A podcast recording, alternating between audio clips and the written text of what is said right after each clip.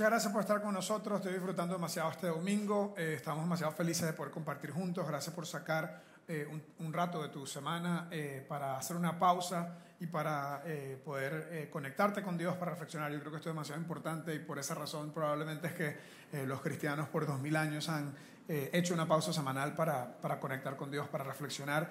creo que es un, un muy, buen, un muy buen hábito el poder, el poder hacer eso. Eh, en Open House lo que hacemos, si estás visitando por primera vez, si estás con nosotros eh, conociendo, lo que hacemos es que eh, nos juntamos personas que creemos en Dios, del mundo católico, del mundo protestante, que probablemente en nuestro, en nuestro trasfondo, en nuestro crecimiento, vivimos un poquito como el lado oscuro, el lado malo de la religiosidad y de la religión, y traemos, estamos como tratando de de, quitar todas esas cosas que a veces más son tradiciones humanas y religiosidad que se, que se atraviesan el camino de poder conectar bien con nuestro Creador, con Dios que nos hizo, que nos tiene aquí, que nos tiene con un propósito. Entonces lo que hacemos en Open House, en todas las sesiones de Open House, es que abrimos principios de la Biblia, valores de la Biblia y tratamos de que iluminen nuestra vida. Como decía ahorita Pau en el momento de las canciones, cuando Jesús dijo en, ese, en esa parábola de un hombre sabio, un hombre prudente y uno que era necio, que, eh, que no necesariamente ponía atención, eh, eh, la gran diferencia, Jesús dijo, el que oye lo, que yo le enseño y lo hace, va, va a tener una casa que permanece, una casa que aunque vengan tormentas y la golpeen, no se va a caer. Por eso lo que hacemos en Open House es que agarramos todos los temas importantes de la vida que encontramos en las Sagradas Escrituras, en la Biblia, y los traemos y los presentamos de una forma que sea fácil de entender para que cada uno de nosotros sea más sabio. Es decir, para que cada uno de nosotros aplique lo que Dios dice para que podamos vivir una vida más feliz, más, una vida mejor. Eso lo hacemos en temas de, eh, eh, personales, en temas de crecimiento personal, en temas de fe, en temas de matrimonio, en todas las áreas de la vida. Y una de las áreas de la vida más importantes en las que hacemos esto es nuestras finanzas personales. Porque no hay forma de evadir los problemas y las dificultades que trae el mal manejo de las finanzas. ¿Okay? La semana pasada yo comencé hablando de esto y yo dije, el concepto bíblico se llama mayordomía bíblica es mayordomía bíblica. Mayordomía es una palabra antigua que significa administración o gerencia. Nosotros cada uno debemos vernos a nosotros mismos como un administrador de todas las cosas materiales, en realidad de todas las cosas físicas, ¿verdad? De todo, como, como papás somos administradores de nuestros hijos, son de Dios, ¿verdad?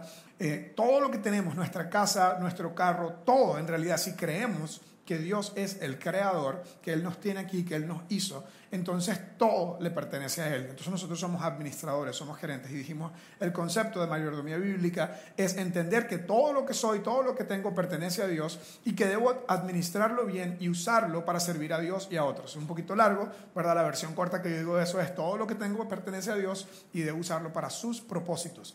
Y sus propósitos son nuestro bienestar, no hay nada de malo en utilizar tu dinero para tu bienestar, no hay nada de malo en querer tener mejores ingresos, más ingresos y poder tener bienestar, nada malo en eso, pero el, pero el propósito eh, eh, para, de nosotros mismos es muy pequeño comparado con el plan que Dios tiene. Dios quiere que nosotros pensemos más allá de nosotros mismos. De hecho, Jesús dijo, el que quiera ganar su vida, la perderá. Es decir, la persona que solo se concentre en su propia vida, yo y los míos, la persona que se concentre en su propia vida, la perderá. ¿Ok? La semana pasada hablamos de eso. Si estás aquí por primera vez o estás escuchando esto por primera vez en línea, regresa a la parte 1 de esta sesión donde hablamos un montón acerca de esto. Algunas de las cosas que dijimos fue que el dinero es el principal competidor. El dinero y lo que representa el dinero, las posesiones materiales, es el principal competidor por nuestra atención y nuestra devoción con Dios. Es decir, que el antagonista con Dios no es Satanás, no es el mal. El antagonista, el competidor de Dios es el dinero son las posesiones materiales. Las cosas materiales, la, atracción que tiene sobre eso y la fuerza que tiene sobre eso es el principal competidor. Entonces Jesús por eso dijo, no pueden servir a Dios, no pueden ser esclavos de Dios, y por cierto, al ser esclavos de Dios somos verdaderamente libres, ¿verdad? Eso es otro sermón en sí mismo, ¿verdad? No pueden ser esclavos de Dios y esclavos del dinero. Dios es un buen amo, el dinero es un pésimo amo. ¿Ok? Eso es otro sermón en sí mismo. No quiere decir que tenemos que hacer otra serie acerca de esto. Pero bueno, entonces no podemos servir a Dios y las riquezas, dijo, dijo Jesús eh, eh, en ese momento. Y nosotros hablamos de todo eso la semana pasada y dijimos que tu vida, tu vida es una oportunidad única en un tiempo limitado, ¿verdad? Porque todos nos va a llegar el día en que nos vamos a tener que enfrentar, ¿verdad?, a, la realidad que vamos a morir y vamos a estar en la presencia de Dios. Entonces nuestra vida es una oportunidad única en un tiempo limitado para servir a Dios y a otros. Tu vida no puede ser solamente acerca de ti mismo. Y eso no significa que tenemos que estar siempre hablando, y eso es uno de los errores que nosotros, los que empezamos Open House, criticábamos de las iglesias tradicionales, que siempre están pidiendo plata y pidiendo plata y pidiendo plata. Interesantemente, Jesús habló demasiado del dinero, pero nunca pidió plata. Lo que quiere decir que está tratando de enseñarte algo a ti y a mí acerca del dinero, que no tiene que ver con lo que Dios quiere de ti, sino con lo que Dios quiere para ti, para mí. Entonces, parte de ser un buen administrador es aprender que debemos ser un medio para un fin, que mi vida no es el fin en sí mismo, que mi vida y tu vida es un medio. Y no hay otra vez nada de malo que parte del fin que persigue sea tu bienestar y el bienestar de tu familia. No hay nada de malo en eso, pero no se puede quedar ahí.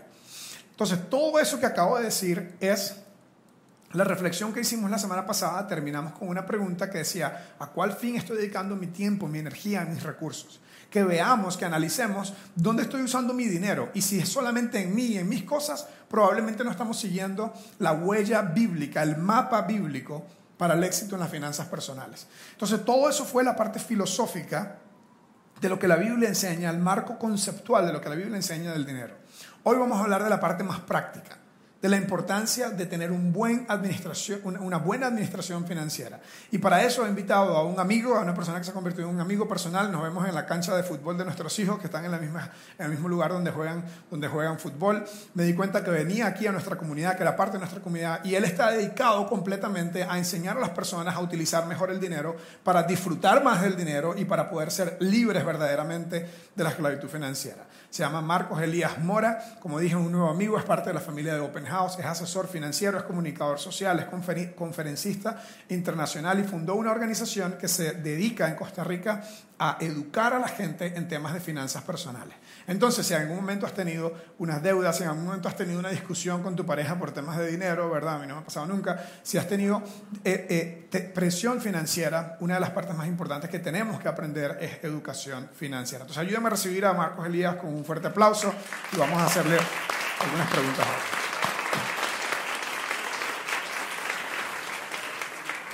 Muchas gracias. Gracias, Julio. Me siento intimidado con esa presentación que hiciste, hombre. A ver. Muy buenos días a todos. bueno, eh, ya yo hablé un poquito acerca de Don Marcos, pero cuéntanos un poco acerca de ti, un poquito de tu historia, eh, cómo eh, llegaste a esta idea del manejo de las finanzas y enseñar a la gente en temas financieros. Ahorita le entramos al tema, pero háblanos un poquito más acerca de ti. Cuando, cuando la gente me pregunta eso, ¿por qué estoy haciendo esto? ¿Por qué decidí entrar en este tema de la educación financiera? Yo les cuento que es que yo crecí en, en familia acomodada, Nosotros nos acomodamos cinco en una sola cama. una razón es porque yo crecí en pobreza extrema. Cuando terminé, fui a un colegio vocacional, cuando me gradué del colegio, eh, empecé a trabajar muy pronto y me empezó a ir muy bien económicamente, pero yo no tuve una cultura no tuve una educación y aunque crecí en los caminos de Dios desde pequeño, igual que vos, en una iglesia bautista, eh, me enseñaron a, a, ser obediente con el 10% del diezmo, que tenía que dar el 10%, pero no me dijeron qué hacer con el 90%. Y entonces yo empecé a ser un desordenado en las finanzas, empecé a endeudarme, creo que desde que empecé mi primer trabajo, me trajo muchos sufrimientos este, y me iba muy bien, pero en las finanzas al final no es cuánto dinero usted gana, es cuánto dinero usted gasta. Y la forma en que usted gasta el dinero, pues aprendí, yo, yo no tengo una maestría, eh, ni soy eh, graduado de finanzas ni economía, pero sí tengo una maestría en cómo hacer las cosas mal. Entonces ahí fue como yo decidí eh, por medio de un curso que recibí hace un tiempo, que por cierto, no quiero extenderme mucho, pero creo que no lo he superado. Aquí no está la gente que hizo ese curso, estaba en otra iglesia, pero cuando llevé ese curso de cómo salir de deudas, era un seminario, desde la mañana hasta la tarde. Y después de, de venir con tanto problema económico financiero, yo fui a ese curso, pero estaba en una situación horrible económicamente y me fui hasta sin desayunar. Y en el curso, a mitad del curso, daban eh, vendían gallo pinto. Hombre, era como media hora. Yo me fui a dar, iba a hacer las de Jericó, me puse a dar vueltas por la iglesia como media hora porque no tenía ni dinero para comprar el, gallo pinto. Después se los conté, yo después fui, este, dirigí ese grupo y se los reclamé en un libro que tengo. Le dije, no, no se los, todavía no se los pierdo, que cómo van a vender ustedes gallo pinto en un, en un seminario donde todo el mundo llega quebrado, ¿no? Pero era mi caso. Eso me llevó, eso me llevó a estar acá, Julio. Imagínate, muchas muchas gracias, Marco. Bueno, entonces ven, esas son las credenciales que tiene para enseñarnos acerca, acerca del dinero, que eh, en eso tenemos cosas en común, ¿verdad? Los que estamos aquí también hemos estado quebrados. Algunos tal vez aquí está quebrado. Si usted no tiene para Gallo Pinto, aquí tenemos un poquito de los voluntarios, así que no se preocupe. Vamos a comenzar entrando en materia. Entonces, ahorita lo mencionaste brevemente, ¿verdad? Dijiste cultura financiera. No es cuánto entra, sino cuánto sale. Háblanos más de eso. Sí, uh en, realidad cuando, cuando uno empieza a tener problemas, y la, parte cultura financiera es tener las herramientas correctas para poder nosotros desarrollar una vida libre financieramente hablando, pero en el, trans, en el trasfondo de eso, vos lo conversaste la semana pasada y, y, lo hablaste ahora en la introducción, es vivir una vida de acuerdo a lo que dice la Biblia. Nosotros enseñamos eh, educación financiera bajo la luz de la Biblia. Y eh, mencionaste mucho sobre lo que dice la Biblia alrededor de lo que son las, eh, lo que habla la Biblia y lo que hablaba Jesús alrededor de las finanzas y las posesiones. Incluso en el Sermón del Monte, casi el 50%, alrededor de 49 versículos de los ciento y resto versículos que, que, habló Jesús en ese, en ese sermón, tienen que ver con, con el tema de las finanzas. Entonces, cuando nosotros vemos que lo que ganamos no nos alcanza, empezamos a tener como un síntoma y empezar a ver de que a veces podemos ganar mucho y a veces a uno hasta le da rabia y dice, yo gano tanto y no puedo tener, y ese que gana menos y, anda mejor vestido que uno y eso, y empieza uno a tener una serie de problemas, que es lo que vamos a conversar el día de hoy. Y pues por ahí anda, hay, hay ciertas razones por las cuales nosotros entramos en problemas financieros. Aquí mencionamos algunos, pero esa es la cosa, es que en mi caso yo empecé más desde el inicio, ¿no? pero eh, hay personas que entran en un problema financiero por la falta de trabajo. A mí me pasó hace dos años con la pandemia, antes de, un año antes de pandemia yo tuve una situación ahí este, por temas eh, políticos que me dejó sin trabajo y después entré en pandemia y todos los contratos que yo tenía a nivel de consultoría se vinieron al suelo. Entonces a veces uno empieza a tener problemas financieros, no porque uno quiere. Las finanzas a veces, cuando usted está entra en deuda, Usted de repente a veces no se da cuenta, porque puede durar un año, dos años, mientras le duren las tarjetas a uno hasta que ya acaba con una y sigue con otra, pero llega un momento en que uno se da cuenta que ya está en deuda. Pero a veces hay situaciones de despidos, ingresos económicos donde empiezan a bajar, un miembro de la familia perdió el trabajo, o hay una enfermedad, una incapacidad. Entonces uno se enfrenta este, a una situación en la cual si uno no tiene las herramientas correctas, si uno no está preparado, entonces son causas que empiezas a tener ahí problemas. Por eso es que al, principio pusimos no es cuánto dinero entra, sino cuánto dinero sale. Porque en cierta forma estas cosas están totalmente fuera de nuestro control, ¿verdad? El ser despedido, el, el, eh, una enfermedad, eh, pero luego el gasto está en nuestro control.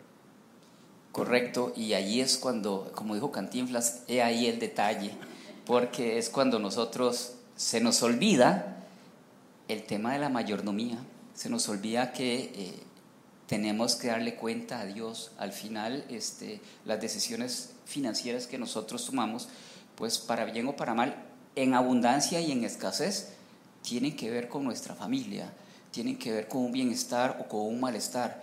Eh, muchos divorcios hoy en día tienen que ver por problemas eh, financieros y la situación es que no tenemos un plan para enfrentarlo. En la causa cuando nosotros, y por ahí lo estamos mencionando, cuando hay causas de esclavitud financiera, pues es donde nosotros tenemos que tener un check y darnos cuenta. En mi caso, venía con las anteriores y le sumé un montón de estas otras cosas, ¿no? Que vienen por acá adelante, que son las, las causas de esclavitud. De la esclavitud, sí. Y de hecho, eh, eso me llama mucho la atención, porque la semana pasada yo dije en, eh, en la charla, eh, proponiendo este marco conceptual bíblico, donde Jesús dice, no puede servir a Dios y a las finanzas. ¿okay? Y cuando Jesús habla de servir, el cuadro mental que tenía, porque estamos hablando del primer siglo de nuestra era, eh, había eh, esclavitud eh, como algo normal, en ese, era normal que cualquier persona medio acomodada, no acomodada como cuando, cuando tú estás pequeño, sino cualquier persona con medios que podía comprar un esclavo, era muy normal, era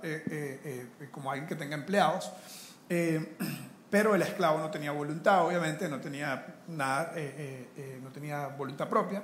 Entonces Jesús utiliza esa frase donde dice no pueden ser esclavos de Dios, no pueden servir a Dios, puede ser un sirviente, un siervo de Dios y al mismo tiempo un siervo de la finanza. Es muy interesante porque en una de tus publicaciones, de tus literaturas, hablas de esclavitud financiera. Cuéntanos un poquito más de eso. Sí, correcto. Eh, la, esclavitud financiera, si yo pudiera poner una imagen que refleje la esclavitud financiera, te platicaba ahora temprano, es como poner uno un grillete en el pie y verse arrastrando a pagar sus cuentas. Cuando uno tiene eh, deudas que no son bien medidas y cuando uno empieza a sufrir, a sufrir sobreendeudamiento mayormente, eh, cuando no puedes dormir, en mi caso, la esclavitud financiera, me empecé a dar cuenta porque tenía algo que se llama en un síntoma preocupación permanente. Yo pasaba pensando cómo hago para pagar esto, cómo voy a hacer mañana a enfrentar este problema me acostaba con ese problema, no podía dormir pensando en eso y me despertaba. Y cuando usted pierde la paz, financieramente hablando, le genera a usted una serie de problemas y esclavitud es, pues, como dice la palabra, cuando sos esclavo de tus finanzas, cuando el dinero no lo administras, cuando la parte que puedes administrar se la dejas a otro, que probablemente y usualmente es el dueño del activo el dueño de la situación, el banco, el prestamista, él es el que está en control de nosotros. A eso yo le llamo esclavitud financiera porque eh, no hay forma de salir de eso a menos de que, pues como vamos a ver ahora, hagamos un plan y también, pues desde el punto de vista espiritual, reconozcamos que hemos sido malos administradores y que tenemos una responsabilidad con Dios. Al final Dios nos va a pedir cuenta de todo lo que nosotros hacemos, del 100% de nuestro ingreso, cómo lo usamos.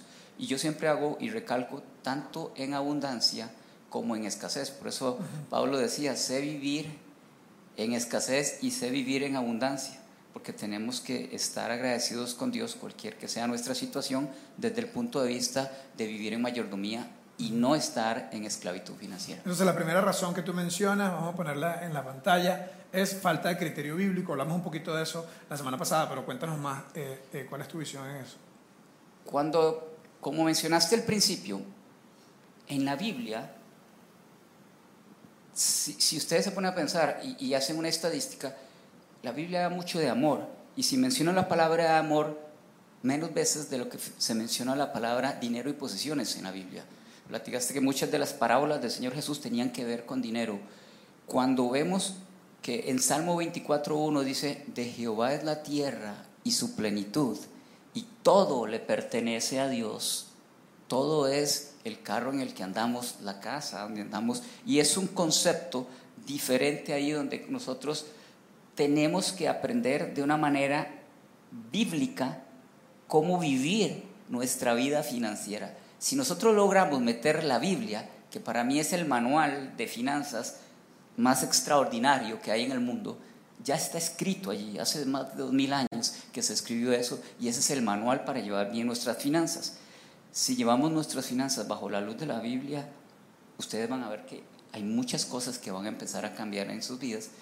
Pasó conmigo hace 17 años, cuando eh, recién nació mi hijo, donde empecé realmente a entender que este, por mi cuenta no iba a salir de los problemas financieros. Busqué ayuda espiritual y me di cuenta de todo eso, que la falta de criterio bíblico que yo tenía me llevaba a tener un desorden en mis finanzas. Y así tal cual, pues, eh, viví con modelos incorrectos, como les conversé de desde pequeño. También, este, la siguiente, la segunda razón que, tú pones. la segunda razón, la que yo pongo, que es el de eso, el, en la parte de modelos incorrectos, vivir de fiado, pues, era más, es más fácil eh, pues ir y pedir pasar que antes pasaba el polaco yo no sé si te acuerdas de eso porque es muy joven pero en Costa Rica pasaba un polaco ya ya ahora en el app uno va y pide y nada más recoge ahí no voy a dar propaganda de ningún lugar ni por un colón voy y recojo lo que voy a ocupar pero este los modelos incorrectos son aquellos en los cuales por ejemplo eh, poder tener acceso a, a las cosas sin nosotros esforzarnos mucho o básicamente desde el punto de vista financiero sin ahorrar. Yo no ocupo ahorrar para ir a comprar el tele, ver el mundial, porque lo puedo pedir ahora y lo pago hasta marzo, que hay algunas ofertas en el mercado que hacen eso, pero después pasas hasta el próximo mundial pagándolo, si no más.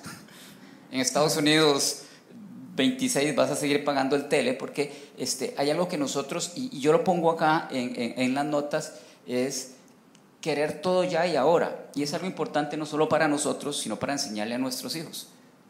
Te hablé de la gratificación diferida. ¿Sabes qué es eso, no? ¿Ustedes saben qué significa gratificación diferida? No. Un balón de fútbol, no que, que responda correcto.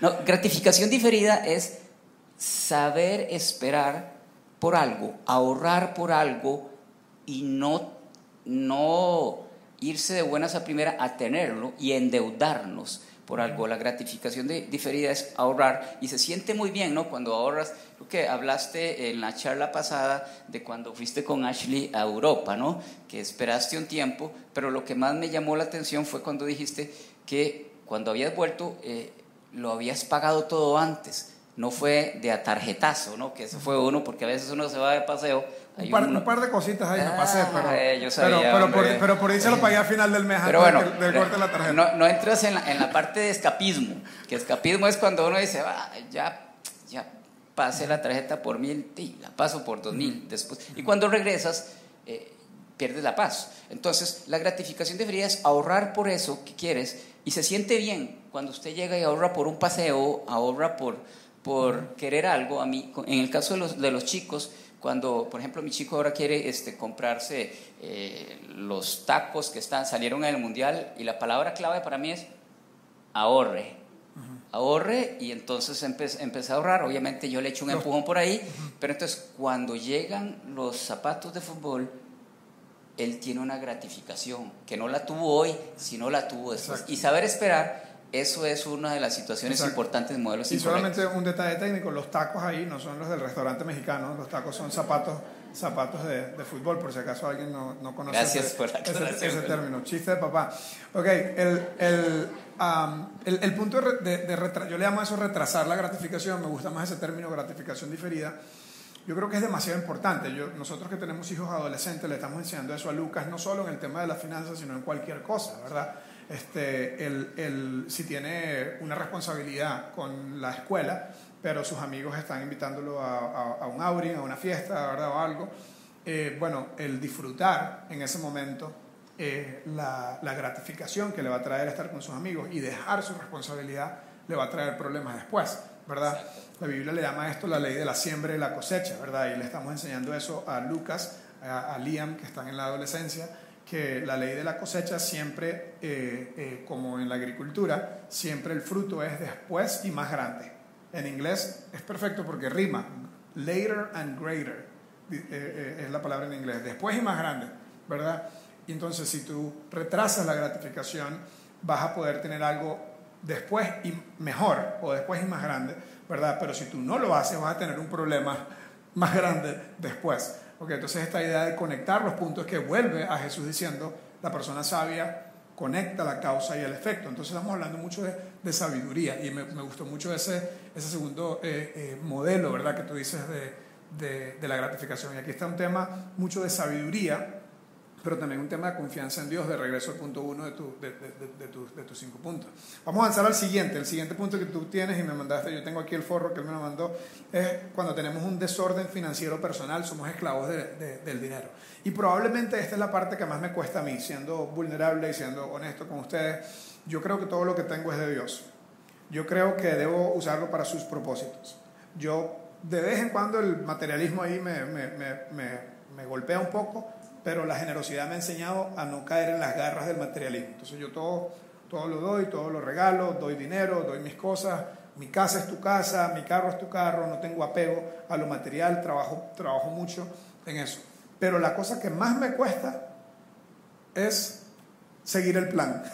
La cosa que más me cuesta es seguir el plan. Háblanos un poco de eso. no, es, es, que cuando, cuando hablamos de desorden financiero, nos vamos, si, si vamos al antónimo, que es vivir en el orden financiero. El orden financiero es vivir de acuerdo a lo que las reglas básicas de economía dicen, no, no excederme en el gasto, eh, tener el control de lo que sale más de lo que entra, pero también pues eh, tener claro de que bíblicamente hablando también nosotros tenemos que ser obedientes y la Biblia dice que donde, donde hay orden está Dios. El desorden financiero es cuando no tenés un plan cuando hablabas de, de algunas cosas que nos cuesta, a veces sentimos que tener un presupuesto es como, como algo, una piedra en el zapato, ¿no?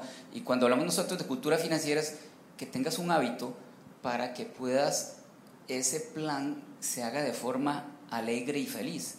Porque cuando puedas tener un control de tus gastos, un control de tus finanzas, un control de tus ahorros, es mejor que ese desorden financiero de que usted no sabe cuánto gasta, que usted no sabe, a veces la gente, los que trabajan por comisiones ni saben cuánto ganan y entonces en su vida no hay orden. Y cuando, y cuando pasa eso, este, Julio y ustedes que nos están escuchando y los que nos escuchan en línea, es cuando, bueno, ahí dicen que cuando ya la mula votó a Genaro, ¿no? Porque eh, en finanzas el desorden financiero cuesta muy caro, cuesta muy caro porque entonces eh, empezamos a tener esa serie de problemas. No, es un tema, o sea, y yo hago aquí un paréntesis en el desorden financiero porque la gente dice, bueno, es que estás maltratando el, el dinero, el dinero como tal no es malo, este, la, la, vida este, con dinero dicen que es más divertida, o sea, eh, no es lo mismo ver el partido en una pantalla de hoy de inauguración del Mundial que, que estar en Qatar, ¿no?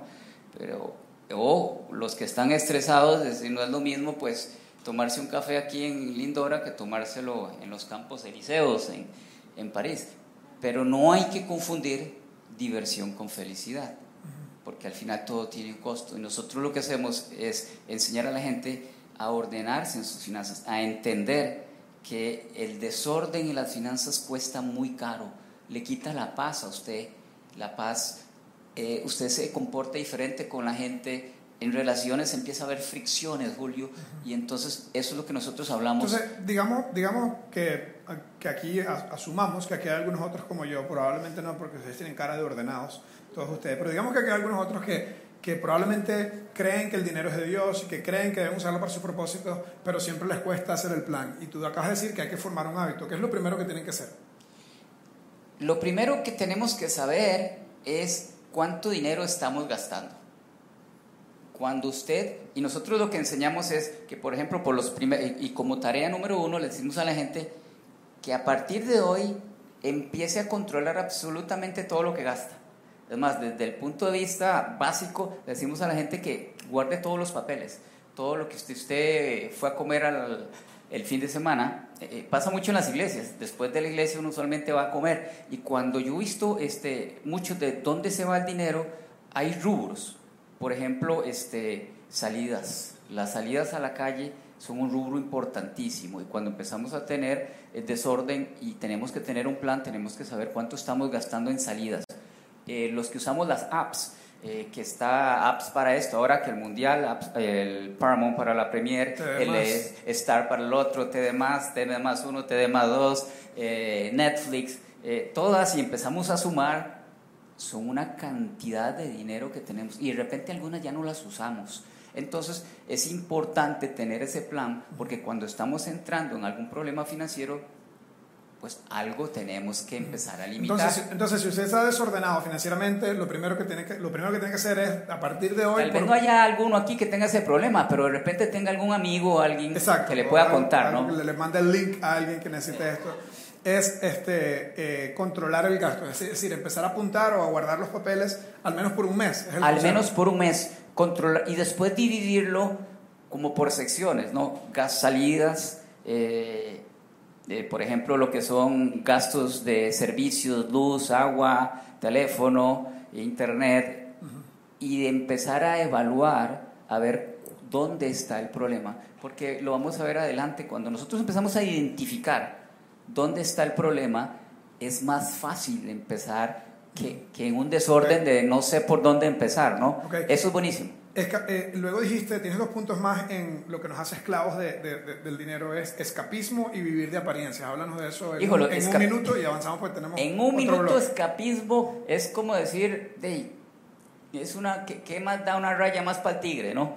Es cuando yo debo 500 dólares y, en, y si debo 600 no importa, y vamos por esa salida. O oh, vámonos a la playa, por si yo tengo que pagar la tarjeta y llevo 1000, de ver 1500 no importa. Es, eso es escapismo, ¿no? Y después el otro que, que mencionaste es vivir de apariencias. Uy, en 30 segundos cuesta mucho, podría pasar una hora hablando, me pasó a mí, vivir de apariencias, eso es andar un carro del año y no tener gasolina para echar, este, pasarse por, por, multiplaza con el bolso de coach y no tener ni para ir al food court a comer, este, vivir en una casa donde no le corresponde y entonces este, vivir de apariencias en América Latina es una de las razones más grandes de problemas financieros. Mm, imagínate mantiene, nos mantiene por aquí Hiciste a correr en un minuto, entonces fue... No, no, está bien, buenísimo, buenísimo. Y una de las cosas que quiero eh, sugerirle hoy a los que, a los que sientan que este, este mensaje, esta entrevista es una, es, una, como una soga, ¿verdad?, de rescate, ¿verdad?, o un salvavidas,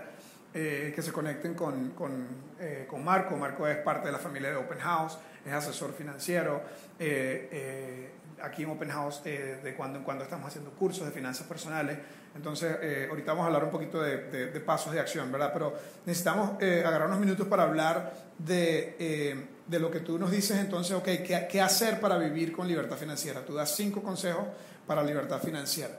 Háblanos un poquito de eso. Claro, este, no todo es malo, ¿no? Cuando pasan problemas financieros, gracias a Dios, uno de, las, de los consejos importantísimos, y lo puse como número uno, es tener sabiduría para la toma de decisiones financieras. La Biblia habla tanto de sabiduría y en ese caso hay un, hay un escritor que se llama Howard Dayton, especialista en temas de finanzas personales bajo la luz de la Biblia, y él menciona que cuando nosotros vivimos en mayordomía, cada decisión financiera se torna en una consulta con el Espíritu Santo porque eh, es, es, importante. Entonces, uno de los consejos más importantes es que busquen sabiduría de Dios. Busquen algún curso, busquen literatura, acá creo que en Open House sin duda este, van a asesorarle a cómo administrar sabiamente sus finanzas. No solamente desde el punto de vista práctico, eh, teórico, sino también desde el punto de vista espiritual. Y qué poderoso ese texto, ¿verdad? El Proverbio 24 dice, con sabiduría se edificará la casa, con prudencia se afirmará con conocimiento, ojo, se llenarán las cámaras de todo bien preciado y agradable. ¿Verdad? Esto es literatura de mil años, 700 años antes de Cristo. El señor Salomón eh, tenía mucha experiencia en 900, 900, años, eh, en temas de sabiduría y este, en los temas financieros. Pedir sabiduría de Dios es lo más importante, pero con la sabiduría viene el punto número dos también, que tiene que ver con la prudencia. Y, tuvimos una conversación al inicio donde me gustó mucho la forma como diferenciaste sabiduría y prudencia. Porque la, sabiduría es que Dios te dé discernimiento de qué hacer, ¿no? Debo comprar la casa, no debo comprar, debo comprar el carro, no debo comprar. Pero la prudencia, y, torna mucho en los negocios también, Julio, y los que ustedes nos están escuchando, es el momento para hacerlo, tomarse el tiempo, ¿no? En inglés eh, hay una frase que mencionaste ahora, frases en inglés, hay una frase que dice easy come, easy go. Lo que viene fácil, fácil se va. Y en temas de cuando uno ya tiene la sabiduría de Dios, es importante ser prudente. Debemos hacer esto ahora, nos va a bendecir y es una palabra muy clave en tema de prudencia. Eso va a bendecirme a mí, va a bendecir a otros. Sí, me gustó, mucho, me gustó mucho como en cierta forma sabiduría es tener la filosofía, pero la prudencia es acudir en el momento en el momento de la decisión, en el momento si lo gasto o no, el, el, ser prudente. Proverbios 13:23 dice, la granja del pobre puede que produzca mucho alimento, pero la injusticia arrasa con todo. Eso, este, y hay otro, otro versículo que habla sobre, que dice que el que corre alocadamente, ciertamente llega a la pobreza. Entonces, ser sabios, pedir sabiduría a Dios es, un, un consejo y luego ser prudente en la toma de decisiones. Es importantísimo para que nosotros tengamos paz a la hora de tomar una decisión financiera. Sí, esto está buenísimo. Tú no nos va a dar tiempo a hablar de esto, pero en tu, en tu, en tu outline que me, que me mandaste, en la literatura que has escrito de esto, mencionas, por ejemplo, Jeremías 17.9, el corazón humano es lo más engañoso que hay, extremadamente perverso. Quien lo conocerá otra vez, no tenemos tiempo para profundizar en esto, pero está relacionado con la parte de cuando estamos pensando en, en, en cómo la gente nos ve versus cómo Dios nos ve y cómo nosotros nos vemos a nosotros mismos. Lo que nos lleva a querer tal vez tener eh, un estilo de vida que es más allá de lo que nosotros podamos pagar para demostrarle a personas, ¿verdad? Ahí está un problema de corazón. Por eso es que digo que el dinero es un asunto espiritual, no es un asunto únicamente material. El tercer, el tercer eh, consejo que dice, y este va de regreso al, punto que hemos hablado antes, tener un buen plan de, de, gastos, tener un buen plan. Iniciando, cuando, cuando estamos en problemas y queremos entrar eh, en, en un orden, tener un control de gastos sería como el paso número uno pero después al ir, al ir pagando las deudas, uno, un, consejo importante que nosotros damos es empiece a pagar las deudas más chicas. A veces queremos pagar las deudas grandísimas y tenemos N cantidad de deudas, empiece por la más pequeña y haga un plan para pagar esa deuda. Cuando usted llega y paga la deuda pequeña, un préstamo o alguien ahí que le prestó algo para salir adelante, usted, usted empieza a sentirse bien si, puedo, ¿no? Y después poco a poco hacemos como una bola de nieve de que ya el dinero que usé para pagar esa deuda chica lo puedo juntar y empiezo a pagar. Tiene que haber orden, pero es importante que nosotros tengamos un plan de control de gastos, un plan para pagar nuestras deudas, un presupuesto, adecuarnos al presupuesto real. Y es importantísimo, pues yo puse ahí controlar las salidas en exceso y tener una plantilla de presupuesto, control de gastos en mi caso yo me di cuenta que gastaba mucho dinero saliendo y entonces me di cuenta que estaba viviendo en una casa que ya no podía pagar porque no tenía el ingreso y tuve que mudarme a una casa hace 15 años un poco más este, económica. En 30 segundos una historia rapidísima fue porque cuando me pasé de esa casa, yo vivía en una casa de clase media alta y me fui a una casa de clase baja, baja, invité a uno de los vecinos y cuando llegó el vecino nos pidió el baño prestado y el baño era de, de no sé cómo se llama, de, no sé, no, de llavín de esas, sino como con una picaporte, ¿no? Y entonces cuando salió del baño, dice, oye, pero esta casa es una casa de pobres. Y me hizo sentir súper mal. Yo estaba entrando en un control y estaba haciendo lo que tenía que hacer, al punto que decidí incluso no ir a un supermercado, no voy a pagar, no, no voy a dar anuncios aquí de marcas, pero decidí no ir a un supermercado que siempre iba, que queda aquí en Lindora, porque hay de todo. Y este, no estoy diciendo nombre, ¿no? y fui a otro que queda en Santana Centro, ahí por la iglesia para abajo, donde eh, dice que es para limpios. Haces mucho ejercicio porque el carrito cuesta más moverlo, ¿verdad? y, en el, y, y chocas con todo mundo. En el otro los pasillos son muy grandes. Pero lo, que, lo curioso que me pasó ahí, muy rápidamente, porque estaba justo en este plan de gastos e ingresos, me llamaron de ese supermercado aquí en Indora, estando en, en, el, en, el, en el otro supermercado. Me dicen, Señor Marcos Elías, es que lo llamamos porque ya está la renovación de su tarjeta de cliente frecuente. Es para que pase por nosotros. Y yo pasando, chocando con todo el mundo para pasarlos. híjole, Qué duro, ¿no? Entonces, ¿y por qué les quiero compartir esto? Porque ustedes van a encontrar también esas situaciones. Cuando usted entra en este plan y empieza a tener plantillas de dónde puedo ir, qué puedo gastar, ya no podemos salir tantas veces a, después de la I, le vamos a salir pues este, una vez al mes. Usted empieza a entrar a un control y eso no está mal. Cuando usted tiene un hábito de eso, le va a dar libertad financiera. Maravilloso. Eh, el punto 4 dijiste, edúquese, mayoría integral, de eso en cierta forma hablamos un poquito en la sesión pasada. Hablamos del punto 5. Eh, una vez que has hecho estas cuatro cosas, que te has educado, que tienes un plan, eh, que estás teniendo prudencia y sabiduría, el punto 5 dices tú es, sea una persona agradecida y, y solidaria con los que más necesitan. Para mí, en temas de finanza, a veces en la vida, la vida a veces te lleva y tienes mucha oportunidad de de tener eh, muchas posiciones dinero y de repente pasa situaciones difíciles. Y estoy seguro si usted es obediente y entra a un plan ah, de cómo salir de deudas y lleva una vida de acuerdo a, la mayordomía cristiana, a usted le va a ir bien. Pero vieras cómo nosotros en las consejerías que damos y en las experiencias que tenemos, cómo la gente después se olvida de dónde estuvo y empieza a olvidarse del Egipto donde estuvieron y cuando ya están en esa tierra prometida de abundancia, se olvidan de todo lo que pasaron.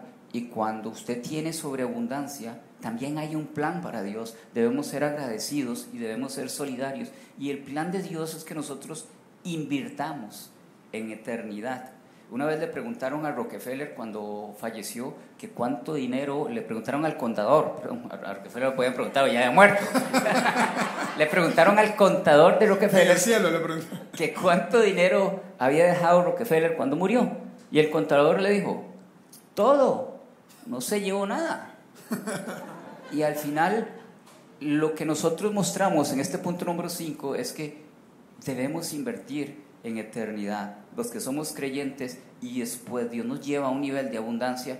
Conozco muchas empresas que, que viven bajo este, una guía cristiana. De hecho, por acá estuvo uno de mis mentores que empezó con un negocio pequeño, ahora tiene un negocio inmensamente grande, él ya está pensando en dejar de ser el gerente de esa empresa para pasarse a junta directiva y dedicar más tiempo en lo que son los servicios. Él trabaja en Crown, es una organización internacional en temas de economía y finanzas bajo la luz de la Biblia, y es que seamos agradecidos y podamos ayudar a otras personas.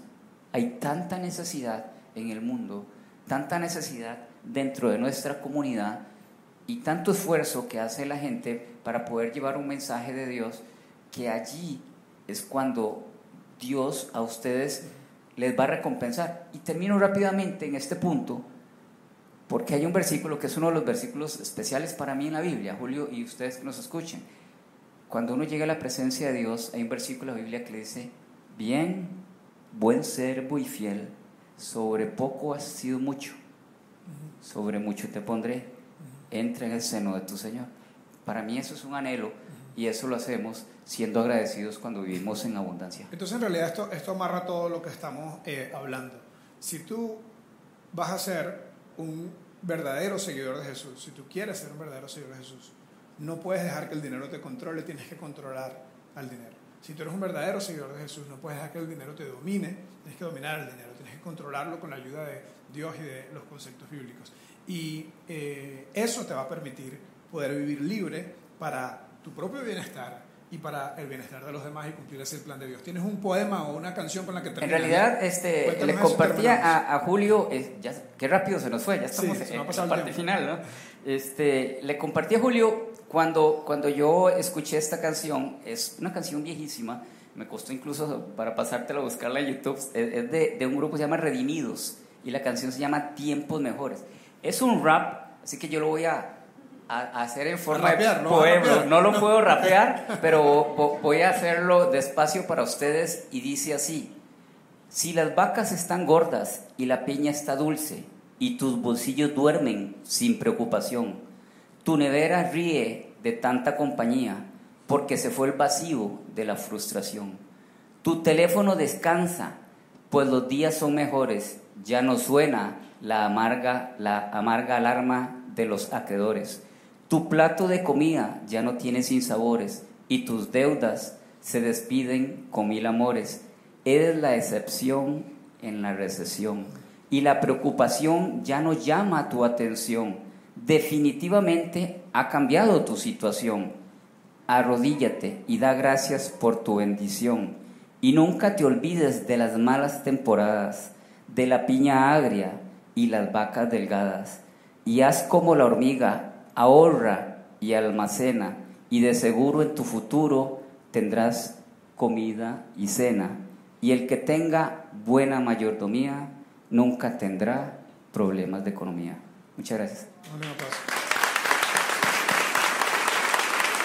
gracias, Muchas gracias. Ya estamos a punto de salir, pero hay un par de cosas prácticas eh, que quiero dejarle. Una, eh, haz un contrato con Dios donde le, transfieres, donde le transfieres todas tus posesiones. Simplemente escribe en un papel, en un documento Word, donde sea, tal vez en un papel mejor para que lo firmes, y ponle, Dios, a partir de hoy reconozco que todo lo que tengo te pertenece a ti, te lo entrego. Nunca debía haberlo controlado yo porque lo controlé mal. Y lo firmas. Dos, empecemos yo también tengo que hacer eso porque tengo, soy malo llevando presupuestos. Empecemos a, ver dónde está cada gasto que hacemos, a dónde se va cada cosa que hacemos y empezar eh, a controlarlo. Dos cosas que podemos hacer. Y tres, la tercera que la podemos incluso hacer hoy aquí, arrepintámonos, confesemos, ¿verdad? No tenemos que ir a un, a un confesionario, a un confesionario ahí oscuro, pero tal vez aquí donde estamos. Si tú eres esa persona que dice, las vacas delgadas, ahí estoy yo, las piñas aéreas, ahí estoy yo, si tú eres esa persona que dice, ¿sabes qué? Estoy más, más endeudado de lo que debería. Si tú eres esa persona que dice, ¿sabes qué? Mi dinero me controla, me quita la paz, tengo pleitos con mi pareja, tengo problemas con mi pareja, tengo problemas con todos lados. Y en gran parte tiene que ver por el mal control de lo que puedo controlar, que es el gasto. Eh, eh, a pesar de los problemas económicos, como bien, como bien explicó Marcos. Eh, de, entonces aprovecha un minuto, un minuto y medio más en esta mañana y, y confiésale eso a Dios. Y le Dios, no quiero llevar más mis finanzas de la forma que lo estás haciendo, quiero que lo lleves tú. Si hacemos eso, un grupo, un grupo como los que estamos aquí hoy, y los que están viendo este sermón, este, esta entrevista, ni siquiera fue un sermón, esta conversación, si hacemos eso, imagínate el impacto que Dios puede hacer en nuestras familias, en, nuestra propia, eh, en nuestro propio bienestar, en nuestra comunidad, si nosotros nos unimos y comenzamos a ver el dinero como Dios lo ve. Imagínate el gran propósito que Dios podía cumplir. Vamos a cerrar con una oración. Y otra vez, antes de orar, en esa actitud de oración, si tienes que hacer una confesión, hazla a Dios en este momento. Señor, confesamos que somos malos administradores y que por eso estamos en problemas financieros. Te, entregamos el control de nuestras finanzas. Te agradecemos porque esta no es una iglesia como, como tantas que hay afuera que cada vez que hablan de esto es porque quieren pedirle algo a la gente, sino que recibimos el mensaje que tú nos dices que tú no quieres algo de nosotros, sino que quieres algo para nosotros. Señor, te pedimos que las personas que hoy están aquí con deudas y con problemas financieros, un día puedan tener un fondo de emergencia robusto, que un día puedan hacer unas vacaciones, unas vacaciones completamente pagadas, que un día puedan tener la alegría de dar una buena donación a alguien en necesidad o a algún lugar que su corazón lo indique que puedan tener esas grandes satisfacciones. Pero ayúdanos a recordar que no podemos tenerlo todo. No podemos, no podemos pensar que podemos estar bien contigo y amar al dinero y ser desordenados en nuestras finanzas. Por eso hoy confesamos, por eso hoy nos arrepentimos y te pedimos que nos ayudes a comenzar a hacer esas acciones prácticas que nos lleven a formar un hábito en nuestras finanzas personales. Muchas gracias, gracias por Marco, te pedimos que lo bendiga, que sigas bendiciendo sus asesorías, su negocio y el poder que se pueda seguir ayudando a muchas personas a vivir libre del poder que tiene lo material en nosotros. En el nombre de Jesús, amén. Muchas gracias, nos pasamos unos minutos más, los esperamos la próxima semana, primera serie de Navidad. Inviten a un amigo, vamos a tener solo una sesión, once y media. Dios me los bendiga, feliz domingo. Muchas gracias y gracias a Marco. Otro aplauso, Marco, por favor.